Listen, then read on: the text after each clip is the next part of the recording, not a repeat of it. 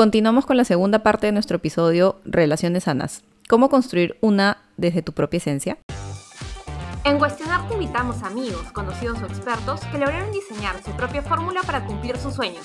Soy Carolina Gutiérrez y yo, Karina Montalbán, y en nuestro podcast viajaremos con nuestros invitados. Súmate a este vuelo en primera clase donde nos contarán cómo se atrevieron a hacer las cosas diferentes. Queremos que saques tus propias conclusiones a partir de sus experiencias. Aprenderemos de todo y más si es de alguien que ya juega el partido sin importar los resultados. Atrévete a cuestionarte y viajar hacia el cambio. Entonces, para resumir, Jerry, para todos nuestros oyentes, cuéntanos, o sea, hacer un breve resumen, ¿no? De cómo identificar y qué mate el amor, justamente para evitar o de pronto darnos cuenta de lo que estamos haciendo en nuestras relaciones de pareja, ¿no? Yo creo que lo resumiría en el hecho de, primero, encontrar tu equilibrio, ¿no? Para no regar mucho esa planta y que se ahogue o dejar de regarla, ¿no? Y tú decidir amar en el presente, respetando lo que es la persona al día de hoy, ¿no? Porque si dejas aparecer tu ego o la ilusión que tienes de esa persona, pues eso va a hacer que sientas insatisfacción, como a mí me pasó, sentir tanta insatisfacción que dices, ya no quiero estar aquí. Y la voluntad de elegir, ya no la vas a elegir, o sea, vas a elegir ya no estar ahí, porque no se cumple tu expectativa. Y eso es algo muy egoísta, ¿no? Porque realmente la persona siempre te demostró cómo era. El tema es que una no quiso verlo. Yo lo resumiría en eso. Buenazo, interesante y creo que nos va a servir de lección a nosotras y a todos los que nos están, nos están escuchando para aplicarlo e identificarlo también, que qué importante es eso, ¿no? Y también nos gustaría, pensando ahí respecto al capítulo del día de hoy, cómo podemos darnos cuenta que estamos perdiendo nuestra propia esencia en una relación de pareja, ¿no? Por ejemplo, a mí me ha pasado en las relaciones que he tenido, en la mayoría, por no decir en todas, que en verdad, claro, lo que decía Cari al inicio del capítulo, no sé, no, no me desaparecía, ya no veía a mis amigas, mi mundo giraba alrededor de mi pareja, ¿no? Incluso en la actual, que a veces yo también tengo que como decir, no, un ratito, ¿no? Tengo que tener mi espacio con mis amigas, con mi familia. Entonces, ¿cómo no desdibujarnos, cómo no perdernos dentro de ya en una relación de pareja, ¿no? Yo ahí plantearía que es una metáfora de la mesa. La mesa tiene cuatro patas, ¿cierto? Entonces, estas cuatro patas podrían representar aspectos importantes de nuestra vida, ¿no? Lo que mencioné. Social, amigos, otra pata puede ser la familia, otra patita puede ser el trabajo, y otra patita puede ser la vida amorosa, ¿no? ¿Qué pasa cuando imagínate, lo social, como lo que me mencionaban, ¿no? y decimos, porque a mí también ha pasado, empiezas una relación, te desapareces, de pronto terminas y dices, chica, reencuentro, y estoy libre. Que... Y tus amigas dicen, ya estás, la clásica, ¿no? Seguro ha terminado con su flaco, por eso está reapareciendo. Exacto. Ay, ¿qué pasó? ¿Qué ha reaparecido? Y las amigas siempre nos, nos quieren y nos reciben igual, sí. si hubiera pasado un montón de tiempo. Entonces, ¿qué pasa cuando de pronto esa patita de la mesa, lo social, está un poco tambaleando, ¿no? O la familia, porque dejas de pasar esos momentos en familia, o de pronto ya discutes con toda tu familia, porque toda tu familia está en contra de la persona en la que está, porque pasa, pasa, porque no todo el mundo, tampoco tú no vas a elegir a alguien que sea aceptado, que esperes que siempre sea aceptado por la familia, pero poco para hacer la metáfora, ¿no? Y luego en la vida laboral, de pronto estás totalmente distraída del trabajo, ya no estás pensando en tus, ya no estás centrada en tu crecimiento profesional, sino en la de esa persona o más en tu relación. ¿Qué pasa, ¿qué pasa si esas patitas tambalean? Pues la mesa no va a estar estable. Cualquier cosa que pongas encima se puede caer, o la mesa al poner algo encima ya se puede romper porque no todo está estable. Entonces yo creo que una manera de darnos cuenta que estamos perdiendo nuestra esencia es dándonos cuenta qué patita está tambaleando, ¿no? Ok, mi patita amorosa puede estar muy fortalecida, pero quizás como dicen, ¿no? No veo a mis amigas. Ah, entonces acá la patita de amistad social está moviéndose, ¿no? O por otro lado, no me estoy concentrando en mi trabajo. Siento que ya no estoy teniendo las mismas expectativas que antes. Preguntarte, ¿no? Yo creo que es importante parar y cuestionarnos, ¿no? Como ustedes, me, como lo que ustedes hacen, ¿no?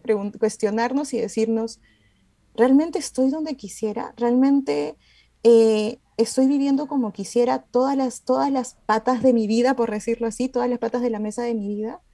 Eh, realmente estoy respetándome, realmente estoy siendo fiel a mí, ¿no? Porque realmente y como les, les venía diciendo también tu entorno y escuchar a tu entorno. A veces tu entorno puede ser muy sabio, como a veces no también, pero a mí también me ha pasado que muchas veces mi entorno me decía cosas y yo evitaba, evitaba escuchar, ¿no? Porque son cosas que a veces a ti no te gusta. O te alejabas de ese entorno para no escuchar la verdad.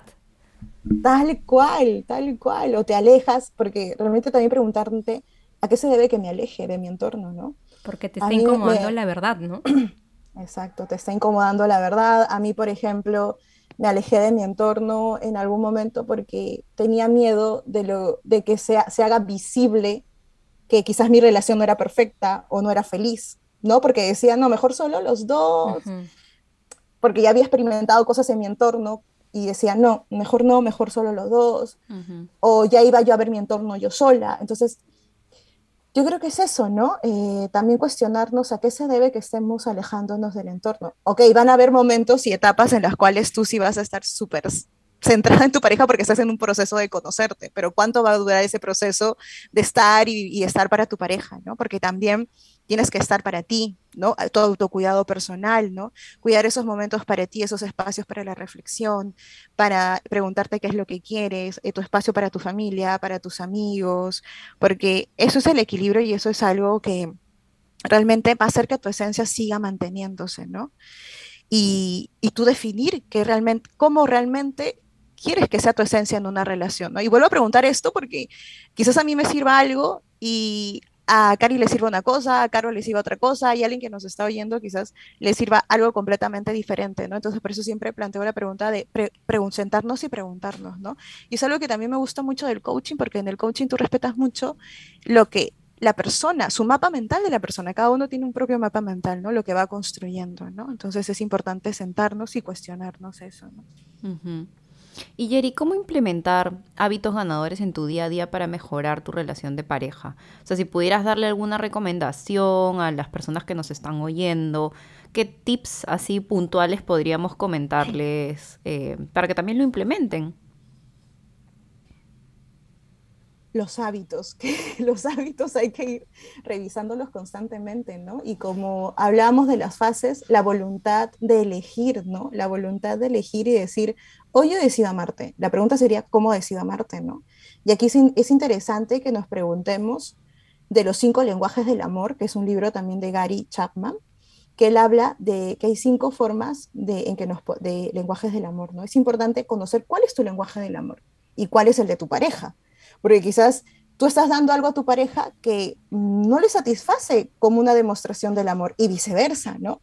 Entonces yo creo que un hábito parte de eso. Hay que instalar hábitos, pero preguntándonos qué tipo de lenguaje emplea mi pareja y qué tipo de lenguaje y qué tipo de expresión del amor yo quiero para mí.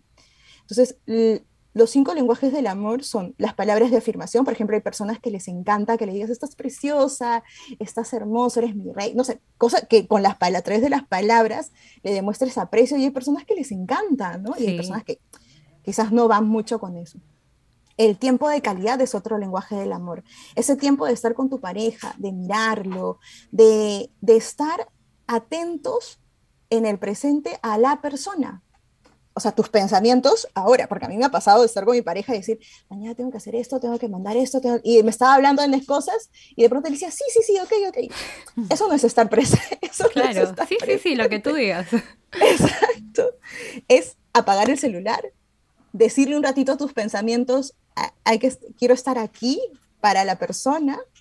Y yo creo que esa es, otra expresión del amor, ¿no? El tiempo de calidad. También menciona este autor eh, recibir regalos. Los regalos son un símbolo visible del amor, ¿no? O sea, y este autor menciona que el mejor regalo es la presencia, ¿no? ¿Qué mejor regalo que la presencia, ¿no?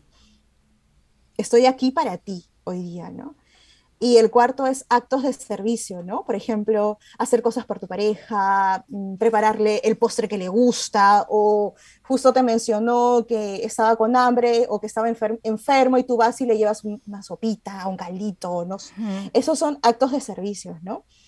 Y el toque físico, el tocar, el abrazar, eh, el hacer caricias, incluso el mismo acto sexual también. Entonces, yo creo que es importante detenernos y preguntarte tú, ¿qué, ¿cuáles de estos cinco lenguajes realmente a ti te satisfacen para tú decir, es, realmente siento que me quiere, ¿no? Y también preguntarte cuál es el de tu pareja. y comunicarlo, ¿no? Comunicarlo, comunicarlo. Decir, mira, a mí me encanta que utilices palabras, a mí me encanta que cuando estemos juntos apagues el celular, porque esto es un tiempo de calidad para mí, ¿entiendes? Y encontrar esto, ¿no? Ese punto medio que, coincida. Exactamente. Y generarlo, porque en una pareja son de a dos, entonces los dos tienen que generar un hábito saludable para ambos, ¿no? Tú desde tu lado comunicando qué es para ti lo que deseas y qué es para ti lo que se expresa adecuadamente como, una, como un lenguaje de amor saludable para ti y viceversa, ¿no? Y encontrar un equilibrio, encontrar un equilibrio. Y también salir un poquito de nuestra zona de confort, porque si yo no soy de las personas que dice constantemente palabras amorosas, pero a mi pareja le encanta, pues si lo quiero y lo quiero y quiero y, decido a través de la voluntad quererlo al día de hoy, pues me toca moverme un poquito de mi zona de confort e ir practicando, quizás escribiendo palabras amorosas para que luego, se, para que luego al escribirlo ya te vas habituando y ya luego cuando lo veas te sale con naturalidad. Porque no siempre nos va a salir con naturalidad porque cada uno viene con un paquete de experiencias de qué es el amor para nosotras, de lo que hemos aprendido, de lo que creemos, etcétera, ¿no? Pero al día de hoy, ¿con quién estás y qué lenguaje del amor emplea tu pareja para también tú decidir querer el día de hoy como también esta persona lo necesita y viceversa, ¿no? Me encanta. Súper, súper potente. Y ya para cerrar, Jerry, creo que esta es la, la, pregunta de rigor y que a todos nos cuesta, ¿no? ¿Cómo hacer ese, cuando hay una situación difícil con tu pareja, ¿no?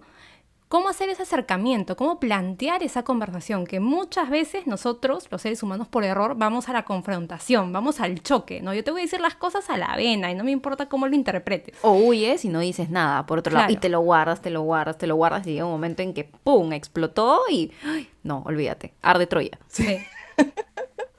Tal cual, estamos en esos dos extremos, ¿no? A mí me ha pasado cuando he explotado y le he dicho, o cuando me he guardado y de pronto ya no aguanté más y se lo dije, ¿no? Yo creo que toda conversación que, involucre algún cambio o que te, genera, te va a generar alguna incomodidad, ¿no? toda conversación hacia otra persona, tu pareja, tu jefe o lo que fuere, te va a generar alguna incomodidad si mueve algo en ti. Yo aquí eh, diría, lo importante es ver qué pensamientos me están surgiendo para el tema que quiero tratar, ¿no? Porque de pronto hizo algo fatal en ese momento, yo diría, ¿qué, estoy pensando? ¿no? Detenerme a pensar, ¿qué pensamientos se me vienen en este momento? Quiero gritarle, por ejemplo, no quiero decirle su vida en este momento porque realmente lo que ha hecho es... Y en ese momento, tú saber, entender qué emoción se te está presentando. Estoy sintiendo rabia, estoy sintiendo miedo, estoy sintiendo... Para que tú en ese momento, al, al detectar esta emoción, también la trabajes y digas, ok, si hablo con esta emoción y con este pensamiento, pues, ¿qué resultado voy a tener? Ah, vamos a terminar peleándonos, etc. Yo sé que es complicado en ese momento hacernos estas preguntas, pero si, si empezamos y podemos, eh, y podemos empezar a habituarnos, sería genial. Y entender que no todos los temas se tienen que tratar en el, en el momento, en, en, aquel momento, porque quizás no sea el momento. Quizás él metió la pata en algo y están en una reunión familiar y no sea el momento de, de mencionarlo, ¿no? Y que puedes generar otros espacios para mencionarlos. Yo creo que también eso, ¿no? Entender el contexto en el que estás, ¿no? Entender en el contexto en el que estás. Y, y, y aparte de plantear una conversación, tú también tienes que, tenemos que pensar que tenemos que estar preparadas para todo tipo de respuesta, porque ha pasado que cuando yo saco un tema a la mesa, yo espero que mi pareja piense como yo. Claro. O yo espero que por lo menos se acerque a lo que yo pienso. Ahí se viene la mecha, pues ahí inicia todo. Exacto, exacto. Si tú sacas un tema a la mesa, eh, tiene, tenemos que estar preparadas y preparados para decir, ok, me puede responder A, me puede responder B o me puede responder ninguna de estas opciones. Entonces, estar preparadas a que todas las respuestas son posibles. Y esto significa respetar a la otra persona y su espacio, porque ahí, al tú querer que se responda como tú quieres, está prevaleciendo tu ego, ¿no? Y hay que entender que la otra persona es una persona diferente a ti, con unos pensamientos diferentes y con interpretaciones de la vida diferentes, ¿no? Y yo creo que no es tan solo tratar un tema y sacarlo y plantear la conversación, sino también tú plantearte soluciones, ¿no? Ir con tu pareja y decirle, mira, yo creo que nos puede funcionar esto. Y escuchar lo que, y escuchar lo que te dice tu pareja y negociar negociar, o sea, finalmente creo que la pareja también es como una empresa, ¿no? Entonces, en la, en la, empresa, ¿qué haces? Tú negocias acuerdos, planteas soluciones para que puedas seguir avanzando. Y igual eh, es en, la relación, ¿no? En la relación. Y también cuando planteas una, un tema que te puede, te puede mover un poco, tienes que, yo invitaría a que nos centremos en el contenido más que en la interpretación. Porque dicen, no es más feliz quien vive, sino la manera en que interpreta lo que vive.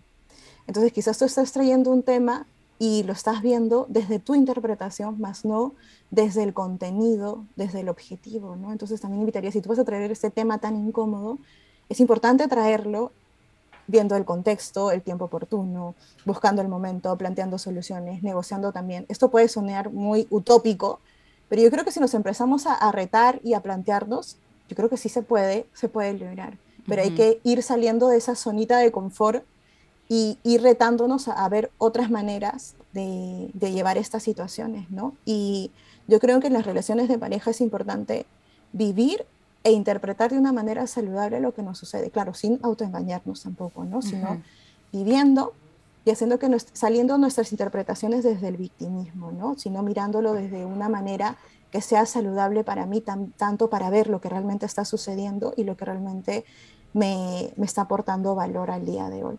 Buenazo, me encanta. Siempre es de la mirada constructiva, ¿no? Exacto. Bueno, Yeri, en verdad creo que nos podríamos quedar horas hablando de este tema, porque tiene muchísimas aristas. O sea, hay muchos temas que creo que podríamos hacer una siguiente sesión para tocarlo, que es el tema de las inseguridades, los celos, cómo influyen, cómo influyen las redes sociales en las relaciones de pareja ahora también, ¿no? O sea, creo que hay demasiados temas que podríamos seguir tocando. Pero bueno, ya nos queda un poquito corto el tiempo y ya para cerrar, de hecho en todos nuestros episodios lo que hacemos es sacar una pregunta sorteo em, y que tú la, puedas responder, que es cualquier tema en realidad X, ¿no? No tiene nada que ver en relación al tema que hemos hablado el día de hoy. Entonces en el sorteo, de hecho, lo hicimos antes de empezar. Eh, la pregunta que salió para ti es, ¿cuál crees que es tu propósito de vida? Y de hecho estas preguntas, para reforzar, nos gusta hacerlas porque creo que son como bien de adentro y si queremos que todas las personas que nos oyen también se lo planteen y la respondan, como decía Caro, ¿no? ¿Cuál crees que es tu propósito de vida? Wow, qué pregunta tan potente. Dicen en el coaching que si la pregunta incomoda es porque estás haciendo una buena pregunta. es una muy buena pregunta y también invitaría, como dices, a que las personas que nos escuchen también se la pregunten y la respondan, ¿no? ¿Cuál es mi propósito? Ah, yo creo que al día de hoy, mi propósito, y es algo que, hace poco también lo estuve revisando, es acompañar a las personas a descubrir otras matices en su vida y puedan ir con lo que quieren. Porque me he dado cuenta que a mí me ha pasado que he venido con tantas etiquetas que no me ha permitido vivir de diferente manera. Y ahora que lo he descubierto y he descubierto que puedo vivir de las, de las maneras que yo quiera, y que me hacen feliz y al día de hoy me llenan de satisfacción, yo, qué bonito llevar esto a la gente, a las personas que lo necesiten y que al día de hoy necesiten saber que pueden vivir de la manera que quieran, eligiendo lo que les hace feliz al día de hoy. Entonces yo creo que mi propósito es ese, partiendo de mí, ¿no? Acompañarme a mí misma desde el amor a, a lograr moverme para ir a los matices que yo quiero y también acompañar a las personas que quieran atreverse a ello. Me encanta. Súper, creo que nos llevamos hoy día bastantes aprendizajes para los que nos están oyendo y me gustaría cerrar con una frase que, escuché también, yo soy amante de los podcasts, fiel consumidora y que me resonó un montón. Eh, cuando uno decide por necesidad, lo que cosecha son limosnas. Una vida de limosnas es una vida miserable que solo, digamos, te lleva a sufrir. Y es una frase que escuché de Nilda Chiaraviglio, que es una experta también en todo esto que es las relaciones sanas de pareja. Así que se los dejamos ahí también para que, si es que resuena con ustedes, lo apliquen o, o que también se cuestionen, ¿no? Ya para cerrar, eh, nada, agradecerte Yeri. Vamos a dejar los datos de Yeri en la cajita de descripción de, del podcast y nos estamos viendo en el siguiente episodio. Gracias Yeri por acompañarnos en este viaje. Muchísimas gracias. A ustedes chicas, ha sido fabuloso. Gracias. Gracias por acompañarnos en este viaje. Recuerda que puedes suscribirte presionando el botón seguir en la plataforma en la que nos estés escuchando. Si alguna de las preguntas que hemos hecho el día de hoy hizo que te cuestionaras y crees que le puede servir a alguien más, te invitamos a que lo compartas con esa persona. Nos vemos en el próximo episodio.